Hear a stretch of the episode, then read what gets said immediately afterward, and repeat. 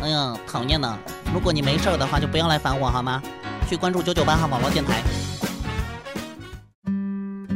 夜是一首诗篇，浪漫而又安详；心是一片海洋，温柔却有力量。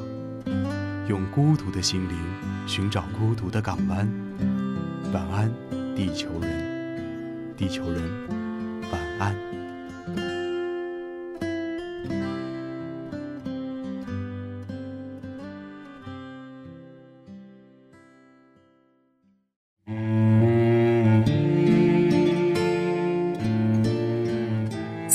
时候，我们会呆坐在电影院里、电脑前、电视机前，茫然而又激动地看着字幕慢慢地浮现起来。浑浊的光线里，是我们迟迟不想接受的全剧终。我们要在很久很久之后，才舍得从座椅上站起来，或者把鼠标点击播放窗口右上角的那个小叉，或者。摸到遥控器，换去另外一个频道。真的要过很久之后，僵硬的身体才会缓慢的恢复过来。因为无论如何，我们也要开始新的人生。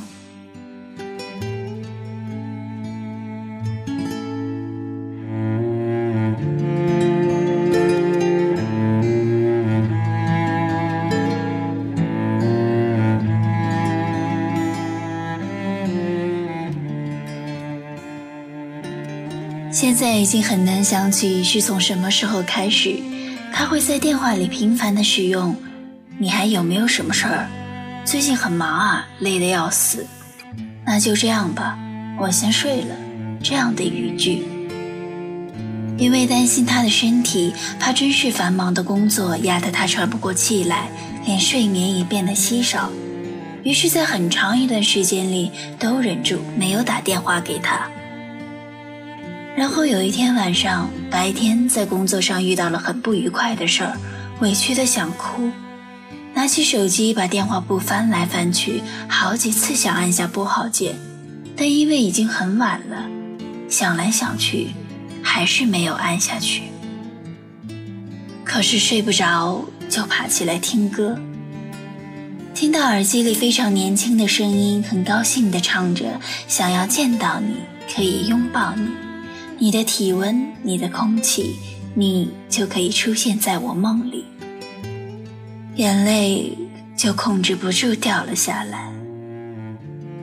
朦胧中摸出了床边的手机，已经顾不得是半夜两三点的时间，慌张的几乎是急切的按下那个早已烂熟于心的号码，然后你所拨打的号码正在通话中。请稍后再拨。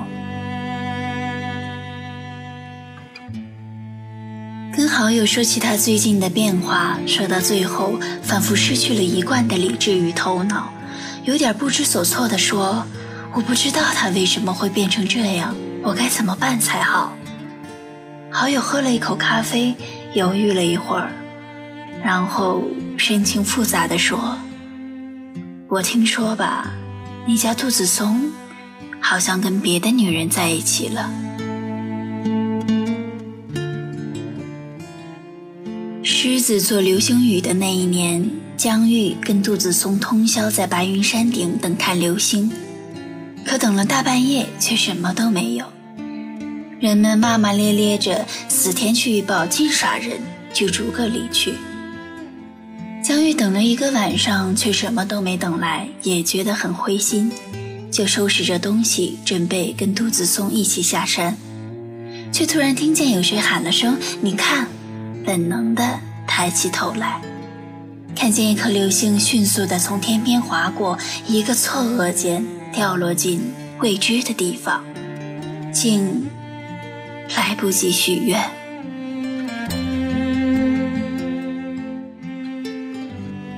友再打电话来约江玉出去，已经是两天后的事儿了。一见面，好友就按着他的肩膀说：“你要冷静的听我讲。”江玉点了点头，他就略微安心的坐下来。我查过了，那女的是杜子松公司里的同事，他们在一起，听说已经有一年半了。那么你还爱他的话，你就要想办法把他抢回来。我可以怎么做？杜子松跟你在一起多少年了？七年还是八年？已经九年了。就是啊，他跟你在一起这么久了，不可能一点感情都没有吧？无论他之前怎么疏远你也好，但是他跟那个女的在一起一年半都没有跟你提出分手，就证明了这点儿。所以我觉得你们之间还是很有挽回的余地的。江玉没有说话，你懂吗？利用他对你的感觉，这就是你最大的武器。你要告诉他你很爱他，你要让他知道没有他你就活不下去。总之，你要让他觉得你很弱，很需要他的保护。兔子松是一个很容易心软的人，他看到你这样，他的良心就不会容许他离开你。倒是，如果他已经对我没有感情了呢？他对你没有感情，怎么可能啊？即使真的没有感情，你去哭、去闹、去缠着他，相信我，男人很难抵抗一个跟自己相爱了这么久的女人。江玉还是没有说话。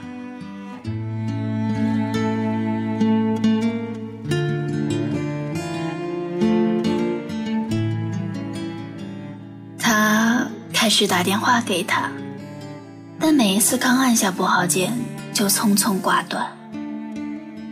他去郊区边的市场，搭了十几站车，买到了正宗的农家鸡，炖鸡汤给他喝。他好几次这样做，把鸡汤拿到他公司楼下，站在楼下，抬头望着他公司所在的楼层，看着人们一个个的经过他，车子一步步的开过，直到汹涌的下班人潮把他淹没。最后，顺着原路返回。他开始翻看以前的相簿，看他写给他的信件，把他送给他的礼物一件一件的摆放出来。他躺在床上，盯着惨白的手机屏幕，一遍又一遍的对自己默念起他讲过的笑话，一直到手机没电，却依旧。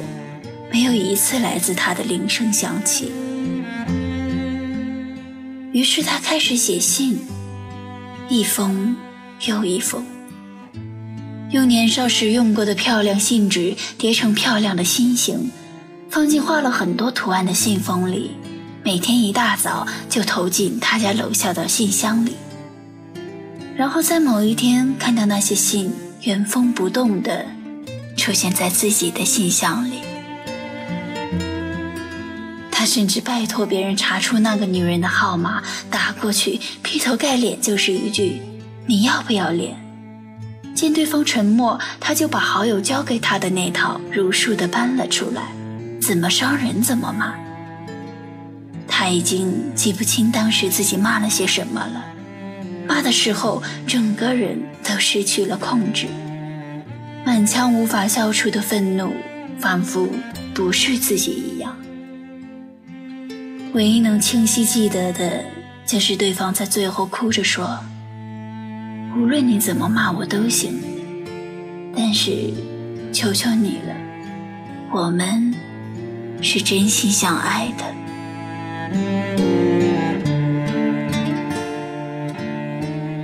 记得那个暑假的时候，曾经跟他一起去陵沈旅游，骗过各自的家长，说是学校组织的活动。两个人躺在廉价的旅馆上，彻夜聊天，兴致勃勃地说：“以后结了婚要生几个孩子，家里要养猫还是养狗？”江玉说：“我可不做家务。”杜子松就无所谓的耸耸肩说：“那就请佣人做呀。”他就笑：“那你可得努力赚钱啊。”聊到快天亮的时候，大家都开始困倦。蒋玉翻了个身说。哎，你说我们能在一起多久呢？杜子松撑着头迷迷糊糊地说：“那得看我能活多久了。”说完就挨了当头一拍。“干嘛打我呀？就打你呀！老是胡说也没个正经。”是没有想到在旅途之后会遇到那样的事儿。江玉同班的同学因为暑假的聚会打电话到他家，在被告知不是去学校组织的夏令营了吗？他一时口快地说：“什么夏令营啊？”由此就引起了父母的疑心。于是，一回到家就被不断的逼问跟谁去了什么地方。江宇说不出口来。第二天就被父母带到了班主任的办公室。班主任在听到这件事后，示意江玉先回教室上课。要跟他父母单独谈谈。江玉回到教室，同学们略有耳闻的向他投来一瞥。他回到座位上，却怎么也没法听课，手机藏在桌底下，一条一条的发短信给杜子松。他说：“我爸妈发现了，现在正在办公室呢，不知道他们在谈什么，我很怕。”会不会要退学啊？江玉看着平时跟他要好的同学一个一个的被叫出去，心里更慌。杜子松安慰了他半天，最后发来一条短信说：“你不用害怕，我马上就过来。”那天下午见到杜子松的时候，心里的委屈和恐慌什么都出来了，只知道抓着他的衣服一直哭。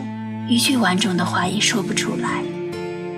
之后的事儿，江玉现在已经记不太清了，只记得杜子松一直在跟他说话，拉着他的手一起走到老师的办公室，当着他父母的面守着“我们是认真的，我可以向你们保证，我发誓”这样的话。而多少年后，这个曾经一脸认真的男生，牵着别人的手。说出了同样的话。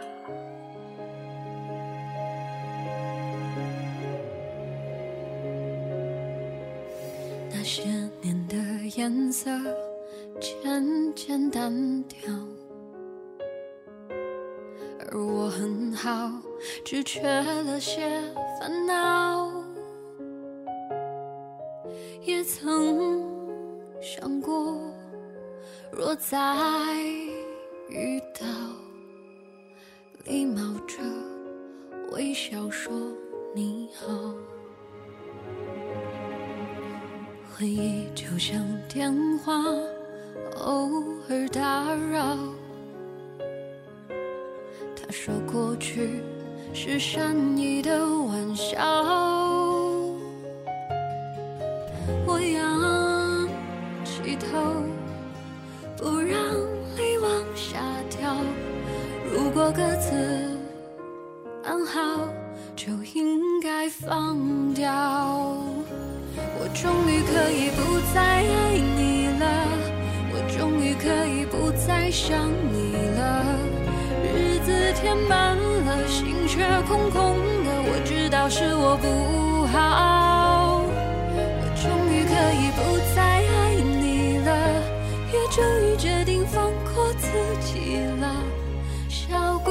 嘴角哭过的眼笑，时间在这一刻却静止了，说再见你好。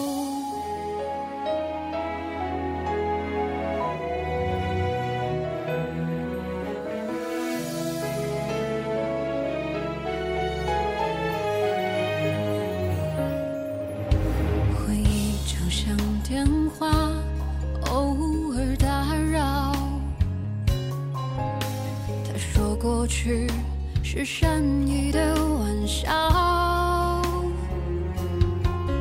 我仰起头，不让泪往下掉。如果各自安好，就应该放掉。我终于可以不再爱你了，我终于可以不再想你了。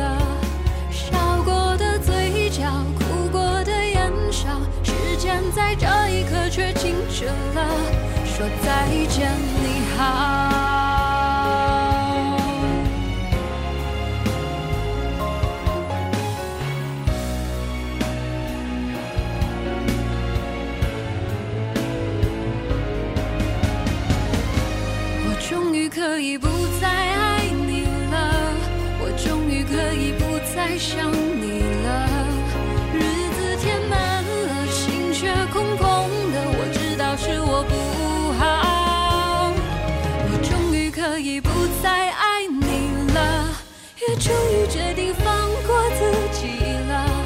笑过的嘴角，哭过的眼梢，时间在这一刻却静止了，说再见，你好。再次接到杜子松的电话，已经是十一月中旬了。江玉看着手机上的来电显示，犹豫了一会儿，还是按下了接听键。喂，喂，你好，我是杜子松，客套而生分的语气，我想跟你谈一谈。谈什么？我们之间还有什么好谈？我希望你不要再打电话骚扰他了。我骚扰他？你什么意思？你两个多月没有打电话给我，一打电话给我就说这种事儿，你什么意思？我还没跟你分手呢。我就是来跟你谈这件事儿的。你跟我谈这件事儿，这件事儿是什么事儿？你有事儿要谈吗？那我们直接到你妈面前去谈。你不要什么都扯上我妈，你扯上我妈也没有用。她已经见过我女朋友了，她满意的很。你带她去见你妈了？你说你带她去见你妈了？你跟我在一起多久，你才肯带我见你妈？你跟她认识不到两年，你就带她去见你妈？你什么意思啊？她就那么好吗？我告诉你，她不像你。是啊，她不像我，我可没有她这么不要脸啊！我真是瞎了眼了，怎么会跟你这样的女人在一起这么久？谁瞎了眼？我才瞎了眼呢！像你这样的男人。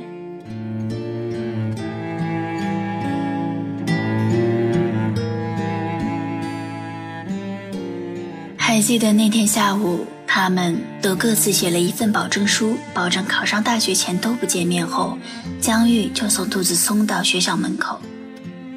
他们在门口说了很久话，想到未来一年都不能再见面了，彼此的眼眶都有点红。临走的时候，杜子松提出要再抱他一次。他看见他的神情在黄昏的光里寂寞地沉下去，心里一痛，点了点头。然后他就抱着她，抱得那么用力，用力到他根本就没有办法呼吸。走的时候，男生坚持要她先走，说要看着她走，她怎么也拗不过他，只好先回学校上晚自习。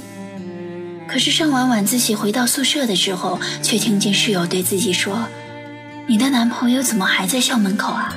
我刚才出去拿东西的时候看见他了。”江玉一愣，放下手中的塑料桶，连鞋子也没来得及换，就跑到了校门口。他看见男生抬起头看着他教室的灯光，地上一堆凌乱的烟头。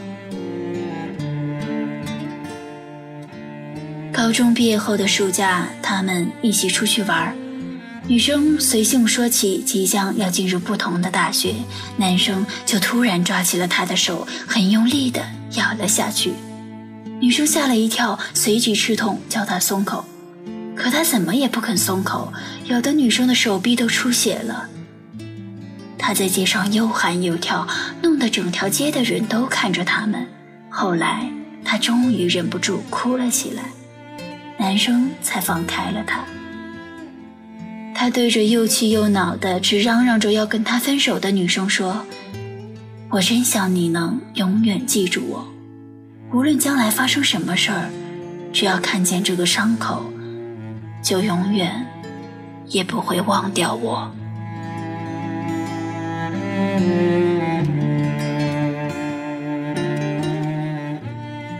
每一次搭公车的时候你都会抓住两边的椅子中间圈出一小块地就是我的位置。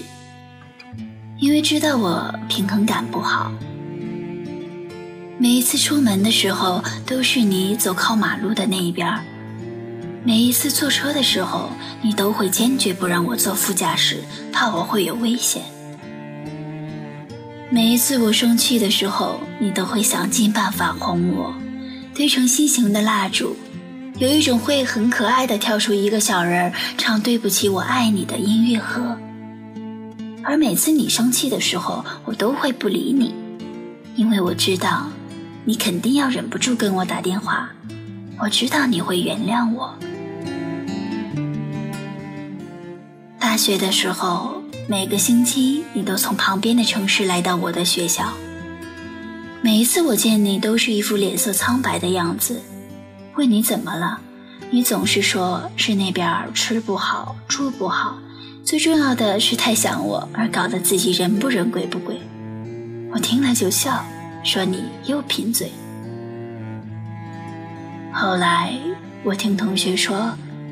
有一次见到你在车上吐个不停，吐得一脸苍白，到最后只能干呕。我这才知道，你原来是晕车的，非常严重的晕车。可你仍然坚持每个星期都来跟我见面。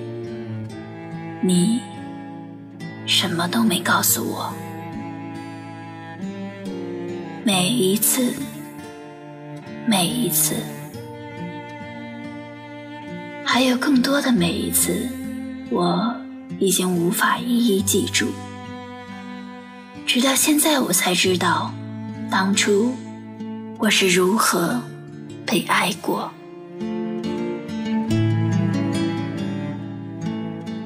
跟杜子松约在高中校门前的林荫道上见面。年少的时候，江宇曾经多次与杜子松并肩走过这条林荫道。走到分岔口的时候，江玉都会停下脚步，看着男生的背影消失在去往车站的方向。江玉匆匆赶到的时候，杜子松已经等在了那里。两个人客套而生分地打着招呼，不痛不痒地寒暄了几句。在女生感叹着真是一点都没有变的时候，男生突然说了句：“我想。”我们还是分手吧。听到这句话，江玉并没有吃惊，他很平静的点点头，说：“好啊。”然后又指着旁边的树说：“你看，那是不是写着黄角树？以前老想知道是什么树，现在终于知道了。嗯，还是有一点变化的吧。”男生的表情突然缓和了下来，他没有说话，静静地站在那儿，像是想起了很多，又像是什么都没有想起。然后他轻轻地叫了女生的名字：“小玉，你说我们以后还能见面吗？”“不能了。”男生抬起头，沉默了很久。然后低下头看着他，说：“那你送我去车站吧。”走到分岔口的时候，江玉停下了脚步。我要回家了。嗯，我也要回公司了。那，拜拜，拜拜。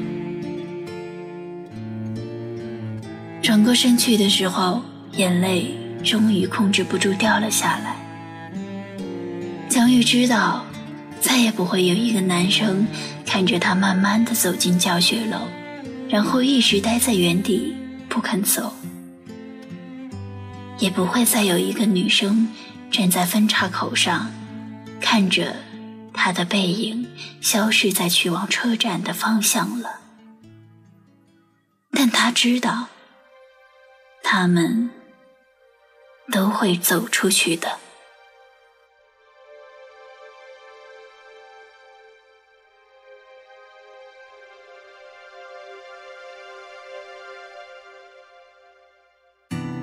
剩下最后的温柔害怕你来不及保留。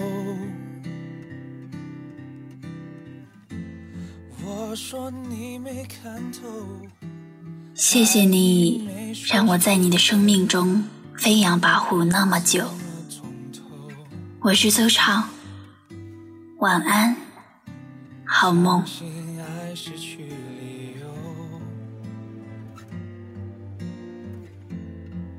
开始就明白结果，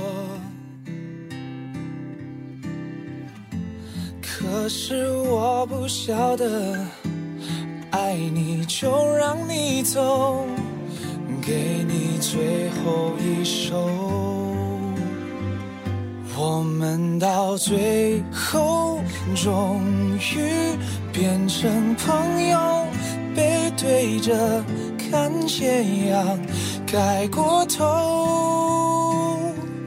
我们都没有心彼此的手，这样吧，也许就不会痛。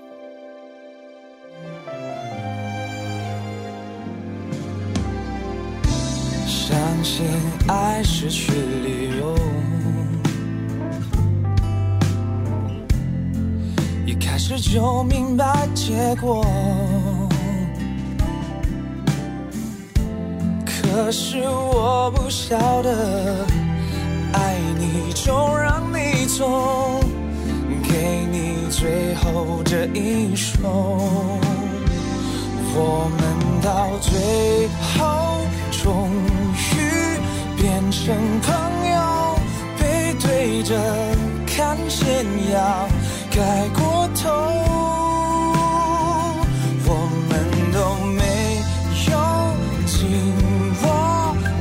彼此的手，这样吧，也许就不会痛。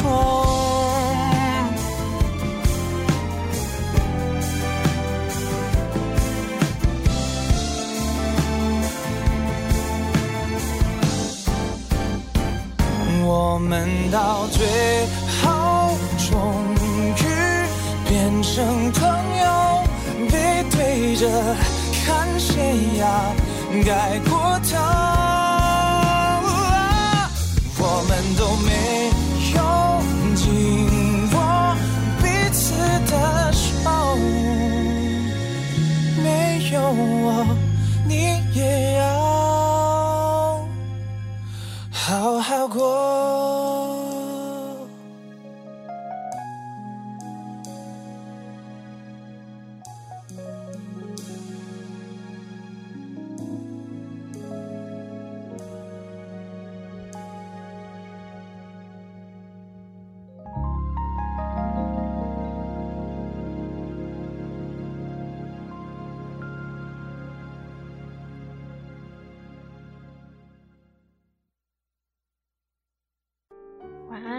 球人，Sweet Dreams Baby。九九八号网络电台晚安地球人栏目，欢迎各位小朋友留下自己的小故事与我们交流。新浪微博九九八号网络电台官博私信我们。收听平台：喜马拉雅、荔枝 FM、啪啪。如果你对电台事业有兴趣的话，欢迎加入我们。详情可咨询九九八号网络电台招募群：三六二五幺幺七幺二。三六二五七幺二九九八 FM，尝试世界中的清爽一隅。